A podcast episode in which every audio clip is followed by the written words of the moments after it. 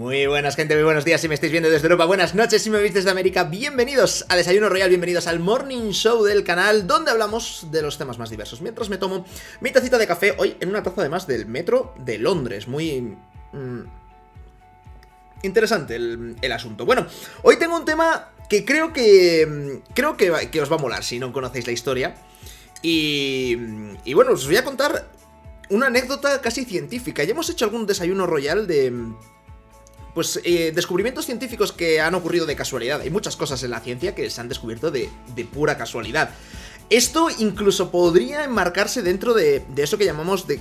Por casualidad, a ver, no es casualidad porque lo iban buscando expresamente, pero... Pero sí que se empiezan a juntar como demasiadas cosas que dices, tío, tantas cosas de verdad pueden ser coincidencia. Bueno, pues el, el título del desayuno royal es correcto. El descubridor de la aspirina fue también el descubridor de la heroína. Y, de hecho, no solo es que fuera el descubridor, sino que se descubrieron al mismo tiempo. Y, y fíjate que una cosa tan... eh, No ya vamos a decir inofensiva, sino tan útil para, para la vida, eh, para, la, para, vamos, para el ser humano, como puede ser el, como pudo ser el descubrimiento de la aspirina, ¿no? Que es quizá el primer medicamento, vamos a llamar el medicamento milagro, ¿no? Este que es un poco el medicamento todoterreno de si tienes fiebre, dolor muscular y demás, pues bueno, pues la, la aspirina. Eh, eh, pues que, que vaya, que vaya tan de la mano de, de algo tan, tan malo y tan nocivo como puede ser la, la heroína, ¿no? Que es, eh, que es uno de, lo- de las drogas de, de los opiáceos más, más potentes y peligrosos de- del mundo por la.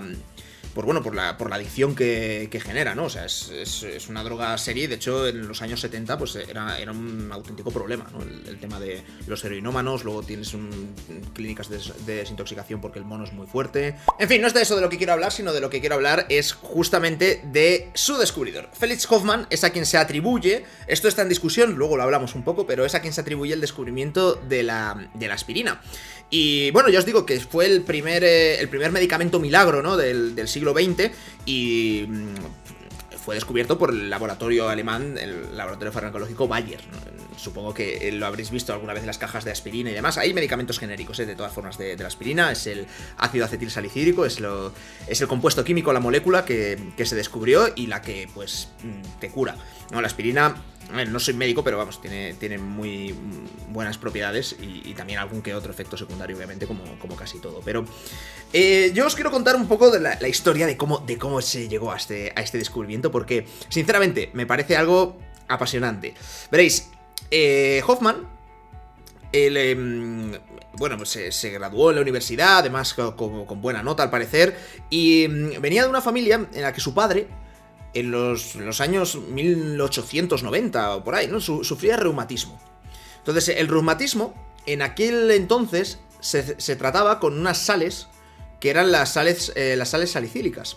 Eh, y el compuesto activo que, digamos que te curaba de, ese reumatismo, o por lo menos te proporcionaba más efectos positivos que los negativos, aunque los negativos eran muy grandes, era la- las sales del ácido salicílico.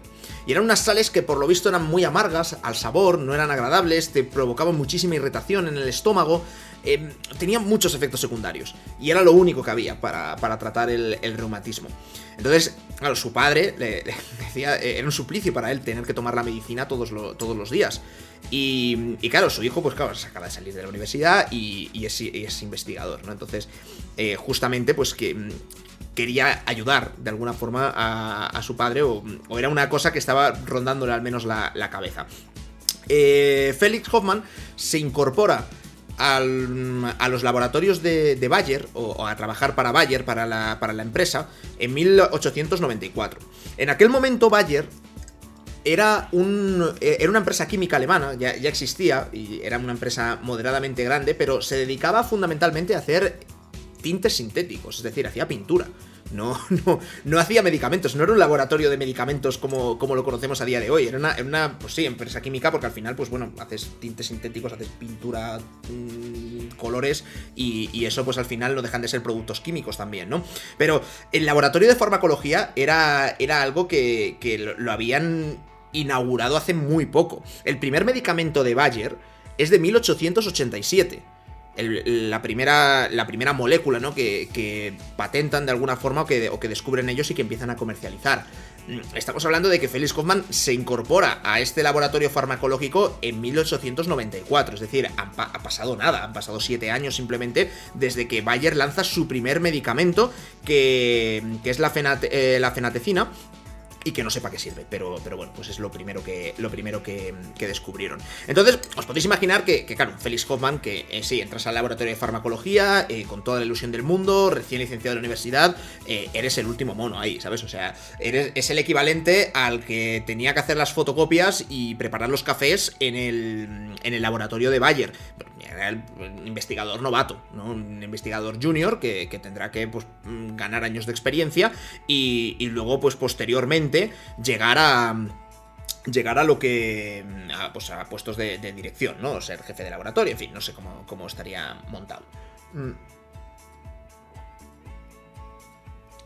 Su jefe, de hecho, era el doctor Dresder, que mm, es un, em, es un científico que se hizo famoso porque, por lo visto, fue él el que ideó eh, por primera vez los testeos de medicamentos masivos eh, en, animales antes de tratarlos, eh, de, probarlos en personas, ¿vale? Ahora vais a ver por qué esto es importante, porque mm, esto luego tiene su polémica, ¿no? Esto de probar, eh, probar medicamentos con, animales tiene también sus connotaciones éticas, pero bueno, también hay que entenderlo en el contexto de la época en la que estamos hablando, ¿eh? 1890. O sea, la, sociedad, la sociedad va evolucionando y va, y va cambiando. Pero bueno, el caso es que el 10 de agosto de 1897 10 de agosto de 1897, es decir, tres añitos solo después de que eh, nuestro amigo Felix Hoffman se incorporase a la empresa de Bayer, en su libreta de anotaciones que llevaba en el laboratorio, es como el cuaderno de bitácora, pero de, los científicos, ¿no? Lo habréis visto en muchas pelis, ¿no? Que a veces toma, o sea, toman notas incluso escritas o a veces con, cintas de, de, audio. ¿Sabes? Que dices, día no sé cuántos de tal, el sujeto el paciente no sé qué manifiesta una evolución. Bueno, van tomando notas para. Hay que documentarlo todo. El proceso científico es un, es un proceso que, que es muy estricto y, como tal se basa en hipótesis y en pruebas y refutación de esas hipótesis, con lo cual necesitas mm, tenerlo todo bien documentado para para, luego pues, poder replicar ¿no? las mismas condiciones o, en, torno del, experimento. Entonces, él registra, el, como digo, el 10 de agosto de 1897, registra que ha conseguido, todavía ni siquiera tenía el nombre de aspirina, pero que ha conseguido eh, sintetizar de manera estable y pura ácido acetil salicílico.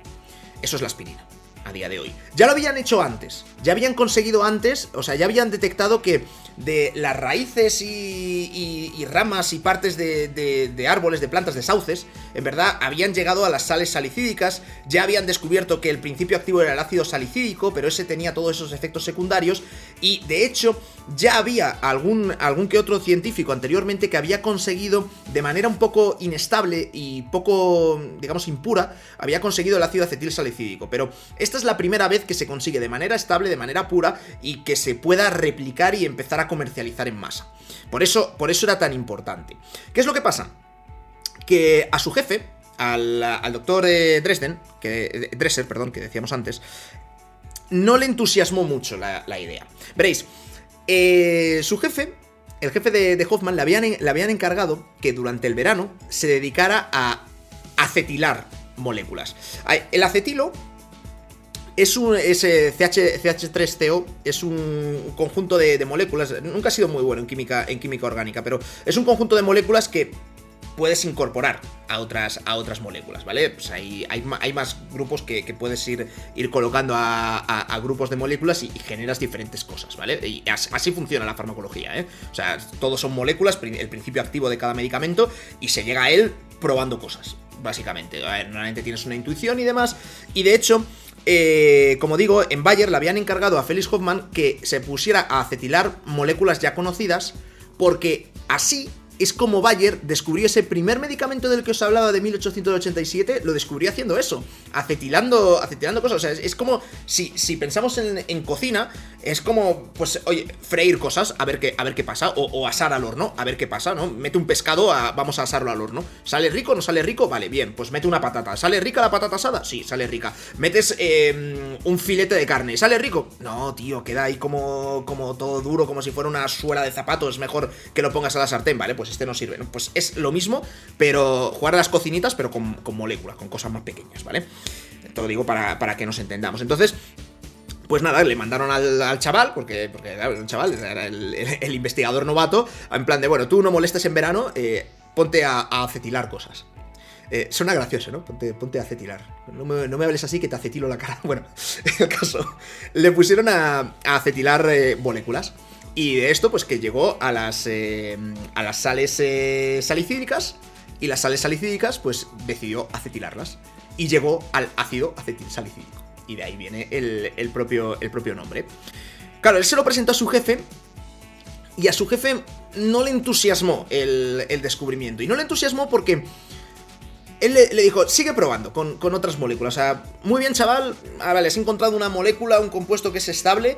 Eh, pero sigue probando, porque mm, el, doctor Dresser lo que estaba buscando era conseguir hacer codeína. La codeína es un compuesto, también deriva de los opiáceos, y es un compuesto que eh, se utiliza para en los jarabes de tos. Cuando tienes muchísima tos, yo por ejemplo de, adolescente con 14 años o así, tuve un año que tenía tos crónica, y, bueno, me hicieron un montón de pruebas, ¿no? Creo que no sé, nunca se supo de, dónde venía la tos crónica, pero igual que vino se fue. Pero había veces que me daban unos episodios de tos súper fuerte y me acuerdo que cuando me recetaban a veces, cuando ya era, tosía mucho, me recetaban un jarabe que, llevaba codeína. Y las pastillas de codeína es, una cosa, eh, eh, es, duro, ¿no? El medicamento, pero eso sí, te quita la tos, ¿vale? Y, y, bueno, pues de Dresser quería eh, codeína. Quería ser capaz, capaz de, producir codeína para vender jarabe para la tos, como, como Bayer es una época también en la que hay mucho enfermo de tuberculosis, que, hay una, tos en enfermedades pulmonares, entonces... Eh, es una cosa que estaban buscando. Y de hecho, cuando, cuando le presenta Félix Kaufman, ¿no? El, descubrimiento del ácido acetil salicídico, ya digo que no le presta mucha atención porque él estaba buscando la codeína y le dice, oye, acetila la morfina. Que la morfina ya se estaba utilizando para tratar pues, casos graves de tos. Y, y claro, claro, tratar, tratar con morfina eh, la tos, pues a ver, lo habéis visto todos en las películas, ¿no? Cuando, cuando en, la, guerra a alguien le daban, le daban un tiro y, claro, eso, eso duele mucho. Entonces le ponen, le ponen morfina para que, para, que, para que muera ya prácticamente, ¿no? el, el eh, la persona que haya recibido que haya recibido el disparo, ¿no? Se utiliza pues como sedante, como eh, pues eh, dolores muy intensos, ya prácticamente cuando hay pacientes terminales, se sigue utilizando a día de hoy en, los hospitales la morfina. Y bueno, el caso es que Dresser le dijo, oye, acetila la morfina, a ver qué pasa, ¿vale? Y, y bueno, pues el 21 de agosto de 1897, es decir, estamos hablando de... estamos hablando de solo 10 días después de descubrir la aspirina, ¿vale? En el diario de, laboratorio, ¿no? El cuaderno de la libreta de laboratorio de Felix Hoffman, aparece registrado el descubrimiento de la heroína. Porque la heroína, su, su nombre científico es diacetilmorfina. Es decir, es la morfina acetilada por decirlo, por decirlo de una forma. O diamorfina, si queremos llamarlo de, otra forma, que es di-a del acetil y morfina. ¿no? Pero es, es diacetilmorfina. La, la, heroína es diacetilmorfina y se comercializó, bueno, se comercializó, se, se, le puso el nombre de, heroína. Y, y, bueno, sí, narices, se comercializó. Y eso es de lo que va, de lo que va verdaderamente la historia. Porque, claro, el amigo Felix Kaufman fue otra vez a su jefe, al doctor Dresser, y le presentó, dijo, oye, mira lo que he descubierto. Que he acetilado la morfina y he llegado a un compuesto que es estable. Y que es puro.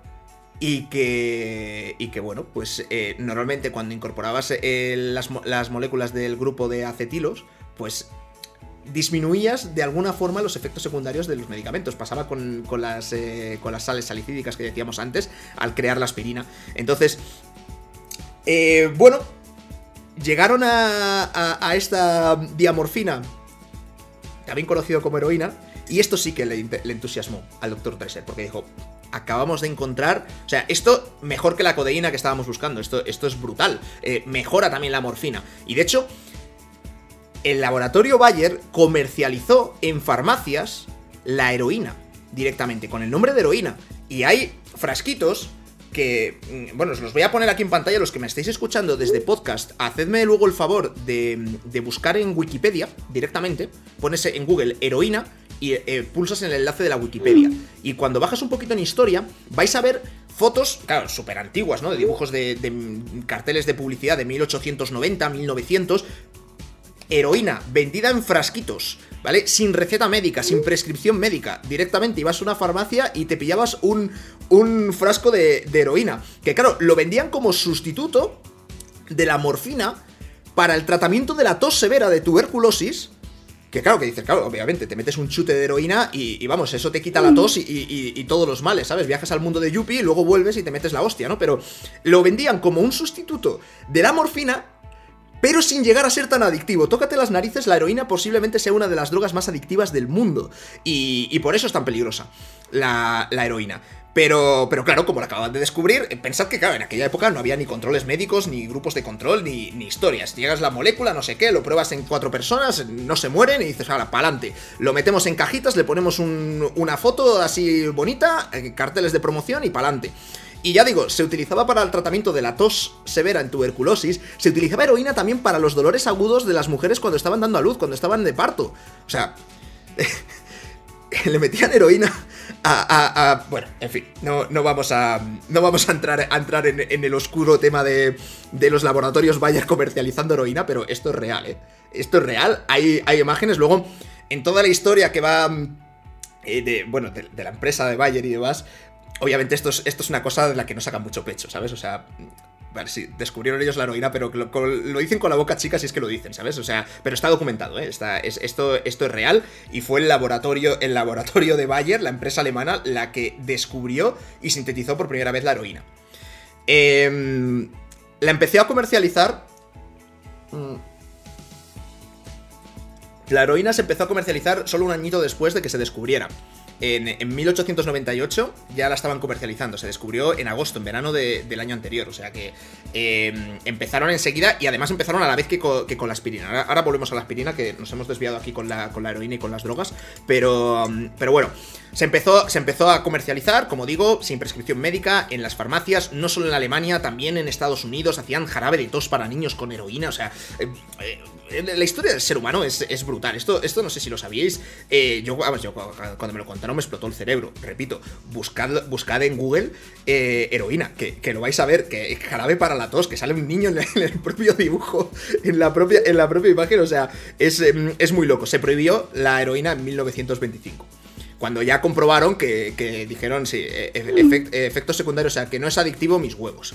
Eh, la gente, claro, empezó, empezó pues, eh, tomabas un poco de heroína, pues, como quien toma café, ¿no? Pues tomaba un poco de heroína para quitarse la tos y al final acababa, acababa enganchado y, siendo prácticamente drogadicto. Eh, Bayer suspendió la producción de, heroína en 1913 que, bueno, pues son 15 años después de empezar a comercializarla y, y de más 15 años tardaron en, darse cuenta eh, del maravilloso invento que habían, que habían creado. Y, bueno, luego todo, todo lo que es la- las patentes y la, producción de- del medicamento y demás, todo eso tomaron control los, los países que ganaron la, Primera Guerra Mundial. En 1919, en el Tratado de Versalles, cuando, cuando Alemania pierde la Primera Guerra Mundial, eh, no solo se quedan con cosas de Alemania como país, sino también todas las empresas de, Alemania pierden cosas. Y Bayer perdió las patentes, y no, solo de la heroína, eh, también de la aspirina. Por ejemplo, en ese momento le quitaron las patentes de la aspirina y, podía producir ahí todo Dios. Aspirina. A día de hoy ya ha pasado la patente y hay medicamentos genéricos de ácido acetilsalicílico, pero bueno, que sepáis que, esto, también, ocurrió. Y, la, heroína, de todas formas, a pesar de que, la Sociedad de Naciones la, prohibiera en 1925, eh, todavía siguió, siguió mm, siendo legal en muchos países. Después de, la, después de esta fecha, eh, hasta la Segunda Guerra Mundial, después de la Segunda Guerra Mundial todavía en algunos países era legal, pero se fue prohibiendo porque en 1970 eh, había un problema verdaderamente con, con- gente que, bueno, casos de droga- drogadicción severos eh, causados por la heroína, que es que es, una droga muy adictiva, muy, muy, muy potente y muy peligrosa justamente, por eso mismo, ¿no? Entonces, volvemos al tema de la aspirina, que nos hemos, nos hemos liado porque, porque, claro, a ver, es lo que le interesaba también al, al, jefe, ¿no? De, al jefe de, de que era el responsable de todo el laboratorio y que tenía acciones en Bayer y, demás. Y, bueno, este, este salió forradísimo, ¿eh? O sea, mejor que, que el que invirtió en bitcoins hace, hace 10 años, porque claro, la aspirina fue un éxito y la heroína mientras estuvo comercializando fue otro éxito. O sea, eran los dos éxitos de Bayer, los comercializaban los dos a la vez, heroína y aspirina, ¿sabes? En los laboratorios creadores de estas dos... Eh, estas dos maravillas, porque claro, o sea, pensad que hasta que no se conocen los efectos secundarios de la heroína, tomaban, tomaban heroínas y, pues lo que digo, que claro que te quita la tos, vamos, te quita, te quita todos los males, te estás, estás, mm, es lo que se conoce como matar moscas a cañonazos, ¿sabes? Pero, pero bueno, el caso, que después del éxito que estaba suponiendo la, heroína, pues ya, claro, el, doctor eh, Dresser le, dijo al Félix Hoffman, dijo, a ver, trae aquí el otro, el otro inventito este que habías descubierto, la aspirina, venga, vamos a, vamos a echarle un vistazo a ver qué es lo que, lo que habías creado, porque recordad que al principio no le llamó mucho la atención, el tío estaba empeñado en encontrar codeína, ¿sabes? Encontró un opiáceo que era siete veces más potente, ¿no? Pero eh, el tío lo que quería era encontrar, encontrar codeína. Con la heroína ya estaba contento y satisfecho. Entonces digo, venga, vamos a, vamos a investigar esto del ácido acetil salicídico que has encontrado aquí, a ver si puede tener algún, algún sentido. Y esto sí, esto ya sí lo, empezó a probar con, animales, que os acordáis que os dije que el tío este era un científico que se hizo famoso por justamente por su investigación de medicamentos con animales antes de probarlos con, con personas. Y nada, se puso a investigar, a investigar y, se dio cuenta de que eh, era un medicamento que servía muy bien para la inflamación, que servía para los dolores, que, se, que quitaba la fiebre, que, bueno, al final la aspirina tiene un montón de, de, efectos eh, positivos ¿no? Para, enfermedades del corazón, por ejemplo, eh, viene muy bien. De hecho, creo que esto hablo sin ser médico, o sea, ni, farmacéutico ni nada, o sea, que esto obviamente consultando con un especialista, ¿no? Pero que creo que viene bien para el corazón, también para, ataques al corazón, ayuda a prevenirlos y demás. Efectos secundarios que tiene, pues a ver, no es tan bestia como las sales salicídicas que tomaba el padre de Félix Hoffman, que le reventaban el estómago, pero también pues tiene, tiene cierto, mm, vamos, si tienes úlceras en el estómago, estás delicado del estómago, pues la aspirina no es una cosa que, que debas tomar mucho, ¿no? Pero bueno, esto ya digo que esto vuestro médico os lo debería decir bastante mejor que yo. en cualquier caso, bueno, si, alguien está viendo este, estos vídeos para automedicarse, o sea, ya, ya, estamos llegando a un punto que, a ver, me lo creo, ¿eh? porque la, sociedad, o sea, venimos de una sociedad que ha, dado heroína a mujeres parturientas, o sea, pero bueno. El nombre de aspirina, que es con lo que se decidió comercializar eh, este ácido acetilsalicídico, eh, viene justamente de donde se obtiene. La, planta, la planta de la que sale el compuesto, el compuesto activo de las, eh, de las sales salicídicas, del ácido salicídico, viene de, os decía, ¿no? de, uno, de un género de, árboles, ¿no? Que es de la familia de los sauces, que se llama Espiria. O Spiria, no sé, la verdad es que no sé, no sé alemán, ¿no? Pero el nombre imagino que será, de la planta será alemán. Entonces, Spir viene del nombre de la planta, S-P-I-R. La A, de aspirina, la A que va antes, viene de, estamos diciendo que estamos acetilando cosas, ¿no? Pues de acetilar la espiria, pues a spir, con lo cual ya tenemos aspir y nos falta el final. Aspirina, en inglés es aspirin, en, en, alemán es aspirin, en castellano, en español es aspirina, pero si os dais cuenta todos los medicamentos les ponen el in o el ina, dependiendo del idioma. ¿No? Hablamos antes de la codeína, la heroína, le pusieron justamente eso porque también iba destinado a ser, a ser medicamento, pues con, la, con el aspir, pues aspirina o aspirin, dependiendo del idioma que, lo hagas, ¿no? Que es para, indicar que es un medicamento comercializable. Y, mm, y bueno, pues... Eh, mm, ¿Qué os iba a contar más? Al... Mm, el tío este, el, el Felix Hoffman, pues al final es el descubridor, es el que lo hizo al final, eh, la patente y todo viene, lo, tiene todo Bayer, ¿no? Que es, la, empresa para la que, para la que trabajaban. Hay un poco de salseo aquí con el tema de, mm, la autoría del descubrimiento, ¿no? Porque a ver, lo que es evidente es que todo el laboratorio, o sea, todos eran empleados de Bayer, con lo cual las patentes les pertenecían a ellos hasta que, como digo, después de la, de la Primera Guerra Mundial se las quitaron todas. Eh, esa unidad del laboratorio estaba a cargo del doctor Dresser, que ya os lo, estaba, estaba explicando antes, ¿no? Que es un tío que además que, este, sí que se, este sí que ganó pasta porque tenía royalties de todos los medicamentos que vendía Bayer y digamos que se llevaba un poquito de cada uno que vendía. Y claro, os podéis imaginar, sacas el primer medicamento que, te cura la fiebre, no sé qué tal, como puede ser la aspirina, eh, se, forraron y se hincharon. Y con la heroína también, mm, mientras pudieron. Lo que pasa es que eso lo dicen un poco más a la boca chica porque, porque claro, es como te, has lucrado durante 25 años vendiendo heroína. Eh, bueno, 25 no, 15. Vendiendo heroína, ¿sabes? o sea, es, bastante loco si lo piensas ahora, ¿sabes? Por la concepción que tienes. Pero esto, esto ha pasado, ¿eh? Y hace un siglo, o sea, tampoco 100 años que dices, a ver, es mucho tiempo. Bueno, sí, es mucho tiempo, pero son, son 3, 4 generaciones, ¿eh? Tampoco, tampoco te creas que es, que es mucho más.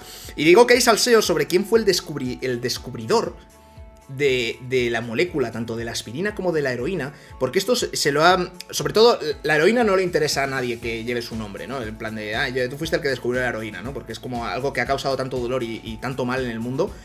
Es un poco como lo de como lo, de Nobel, que al final los premios Nobel viene porque, porque él, descubrió la dinamita.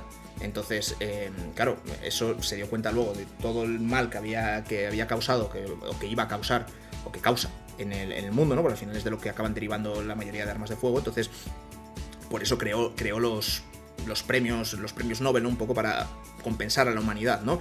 Y aquí con la heroína, pues yo creo que pasa un poco de esto, ¿no? Que te avergüenzas un poco de tu, de tu descubrimiento, ¿no? De haber descubierto algo tan malo o tan nocivo. Mm, porque ya os digo que la heroína, salvo situaciones muy puntuales tienen muy pocas aplicaciones positivas o médicas. ¿no? La mayoría son, son negativas o, o, vamos, los efectos positivos que pueda tener se contrarrestan con todos los efectos negativos. Pero la aspirina sí que interesa más el, poder poner tu nombre. Y ya digo que eh, esto me vais a perdonar porque mm, eh, no sé alemán, entonces no sé, no sé decir el nombre. Es Arthur Eichergrun o algo así, pero bueno, era, era el jefe de laboratorio, era el jefe directo de Felix Hoffman, ¿vale? Todos trabajaban en la unidad del Dr. Dresser, que, como digo, es el que tenía acciones de la empresa y el que, ganó la, pasta, pero el jefe de laboratorio es este de aquí. Arthur sí que lo sé pronunciar, su apellido, ¿no? Lo, lo siento, pero, pero bueno, este, este, este tipo decía que Felix Hoffman solo seguía sus instrucciones. Es decir, que era, era como. Él le decía, mezcla esto con esto, haz esto con esto, haz tal con tal. Entonces que debería reconocérsele a él el descubrimiento de la, de la aspirina. Laboratorios Bayer, hasta día de hoy, siempre ha, mm, Bueno, son ellos los que han revelado las libretas de, de laboratorio que tenía Felix Hoffman como para probar que, habían sido, que había sido Felix Hoffman el que lo había descubierto y es a quien se le ha atribuido, ¿no? Todo, todo el mérito, ¿no? Del desarrollo de la, aspirina. El tema es que parece ser que la primera vez no sé, no sé si es así o no, porque. Mm, pero bueno, parece ser que los primeros documentos así públicos de Bayer en los que mencionan a una persona como la autora o la descubridora de, mm, del medicamento, de la aspirina, es en 1932 o 34, ¿sabes? O sea, ya en 1930, ¿no? por esos años.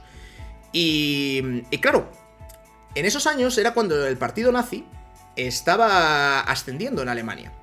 Y el partido nazi, una cosa que hizo fue eh, una persecución, como ya sabéis, contra, contra todo el pueblo judío. Y este jefe de laboratorio, Arthur, era judío. Entonces, hay muchos casos en los que a, judíos que estaban en diferentes posiciones dentro de la sociedad alemana se les ha borrado completamente de la historia o del mapa durante este periodo de los años 30, antes de la Segunda Guerra Mundial, que, ya, bueno, volvió luego... Eh, eh, vamos, eh, echaron a, los nazis y, demás, pero hasta ese momento sí que hay, muchos eh, casos eh, en, Alemania en los que sí que se ha dado este, este intento de borrar descubrimientos de los judíos porque, porque claro, pues para el partido nazi es como, como esto lo puede descubrir un judío, esto tiene que haber sido un ario, no sé qué, tal, pues vamos a poner a este tío. Entonces, existe esa polémica o esa discusión. Em, científicamente se le, ha reconocido siempre a, a Felix Hoffman.